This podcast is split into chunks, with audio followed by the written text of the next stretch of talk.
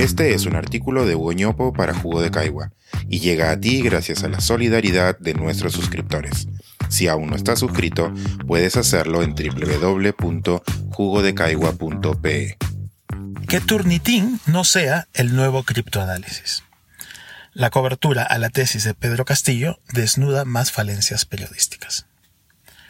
Según parece, son muchos los funcionarios peruanos que han escrito sus tesis de pregrado, maestría o doctorado con alguna dosis de deshonestidad intelectual. Esto debe analizarse con sumo cuidado, pues se juega con el activo más valioso de quien hace un trabajo de investigación, su credibilidad. Esta es otra de las razones por la que necesitamos consolidar un sistema universitario que sea un buen promotor de la confianza y guardián de la misma. Recientemente, la sospecha de deshonestidad ha llegado hasta el presidente de la República y su esposa. Según la información periodística, Turnitin detectó 54% de coincidencias en su tesis de maestría. Lamentablemente, muchos periodistas no han ido más allá del titular. Esto, además de ser limitado, es potencialmente incorrecto, así que a continuación compartiré algunos pasos adicionales que vale la pena seguir y algunos otros que no, para separar la paja del trigo y de esta manera hacer más sólidas las denuncias. 1. Para comenzar, es importante entender con precisión qué significa ese 54% de coincidencias. Lo que el software puede detectar es que el 54% del texto de la tesis está conformado por palabras, oraciones y párrafos que coinciden con material que se encuentra disponible en las bibliotecas electrónicas del mundo. Algunas de esas coincidencias pueden corresponder a un plagio, esto es, apropiarse de textos de otros, otras a citas, o sea, copiar textos de otros mencionando apropiadamente a sus autores originales, y algunas otras a ninguna de las dos anteriores, como por ejemplo uso de palabras clave o expresiones comunes. Es básico desagregar el 54% según estos tres componentes. Turnitin no está programado para hacerlo, y un experto tiene que encargarse. 2. Si Turnitin marcó el 54% del texto de la tesis como coincidente con otros textos, ¿significa que el restante 46% está libre de problemas? No. En ese 46% sería posible encontrar parafraseos de otros textos.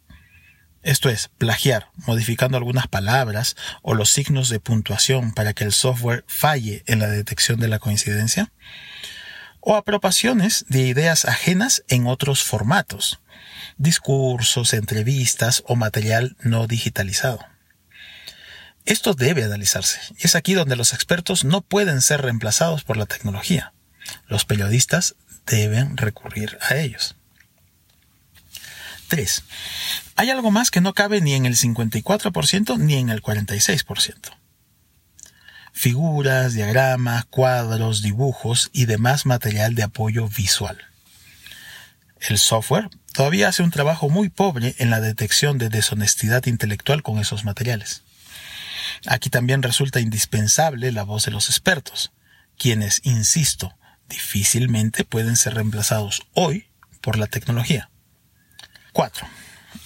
Pero bueno, dentro de todo, aceptemos que el 54% es un indicio, un punto de partida.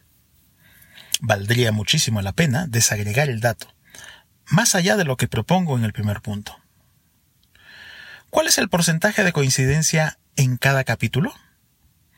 Algo que se viene encontrando es que los marcos teóricos son las secciones de las tesis con más indicios de plagio. Esto ayuda a afinar el ojo revisor del experto. 5. Y ya que hablamos del marco teórico, existe un error común que he visto en más de un periodista. En el caso de la tesis presidencial, se ha reclamado que en ella se trabajen los temas constructivistas de Jean Piaget, pero que no se haya citado al psicólogo suizo. Esta crítica es una pérdida de tiempo. Es más importante citar a los autores en la discusión actual, que seguramente citan a Piaget. Si se tuviera que citar a todos los grandes autores relevantes en una tesis, incluyendo a los entre comillas, históricos, estas corren el riesgo de convertirse en mamotretos inviables.